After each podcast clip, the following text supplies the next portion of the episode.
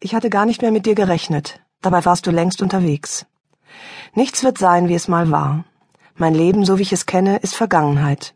Feuchttücher und Dinkelprodukte werden in Zukunft darin eine wichtige Rolle spielen.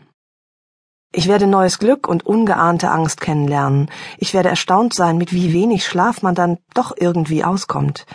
Ich werde mich von nun an regelmäßig fragen und fragen lassen müssen, ob ich nicht wahlweise mein Kind, meinen Mann, meinen Beruf oder mich selbst vernachlässige.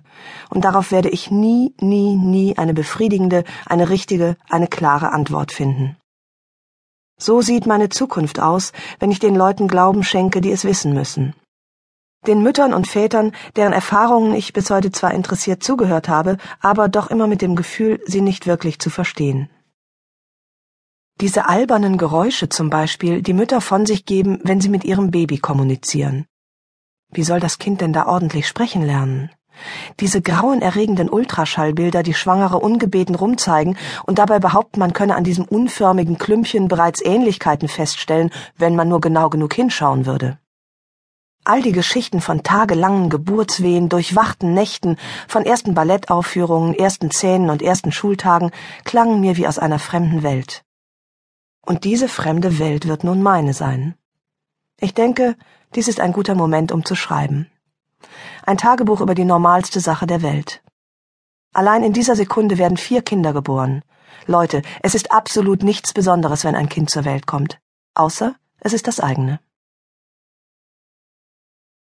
19. August, Schwangerschaftswoche, 4 plus 2 Tage. Gewicht, morgens unbekleidet und ohne Kontaktlinsen 64 Kilogramm. Bei 1,73 Zentimeter Größe und einem Körper, der noch nie zur Gattung der fettfreien Elfen gehörte, ein vortreffliches Ergebnis, das ich mir jedoch hart erarbeitet habe durch grausamen Verzicht, der meinem maßlosen Gemüt eigentlich nicht entspricht. 64 Kilogramm.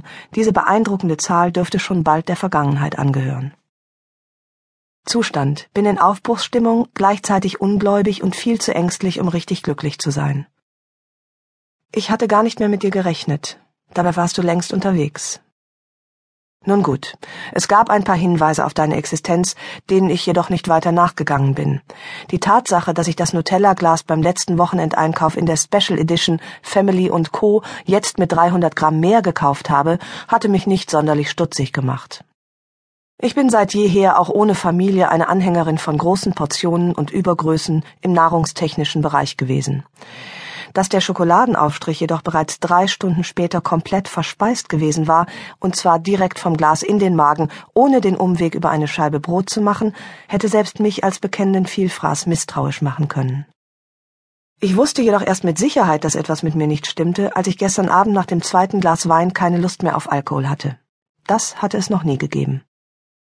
Ich glaube, ich werde krank, sagte ich besorgt zu dem Mann neben mir auf dem Sofa, der keine Ahnung hatte, dass er zu diesem Zeitpunkt bereits Vater eines sich eifrig teilenden Zellhaufens war. Ah, wahrscheinlich irgend so blöder Magen-Darm-Virus, fügte ich noch übellaunig hinzu. Krank zu werden passte mir gerade gar nicht, denn ich hatte am nächsten Morgen einen Termin bei meinem bildschönen, wohlgestalteten Personal Trainer Marco, mit dessen Hilfe ich seit drei Monaten gegen die meinen 38 Jahre alten Körper zunehmend belästigende Schwerkraft antrainiere. Ich habe nämlich seit vielen Jahren leidvolle Erfahrungen mit dem Thema Schwangerschaft. Ich wäre gern schwanger, sehe aber leider bloß so aus. Keine ganz glückliche Konstellation.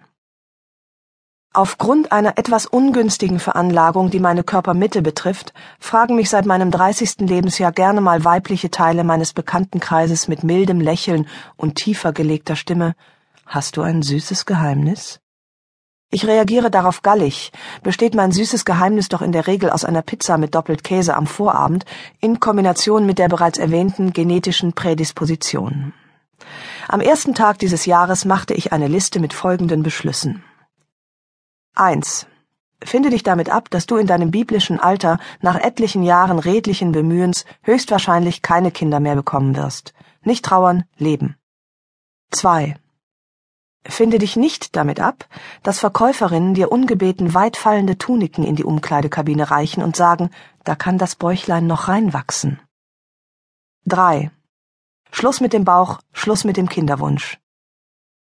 3a und wo ich schon mal dabei bin, weniger Weißmehl, weniger Zucker. Morgens Ingwerwasser auf nüchternen Magen, nicht von Ehemann zu unproduktiven Streitigkeiten provozieren lassen, nie wieder Nutella kaufen mit der Ausrede, ist ja nur für sonntags aufs Brot, Sex nur noch bei akuter Lust, nicht mehr wegen akuten Eisprungs, jeden Abend Zahnzwischenraumbürstchen benutzen, auch wenn ich betrunken bin.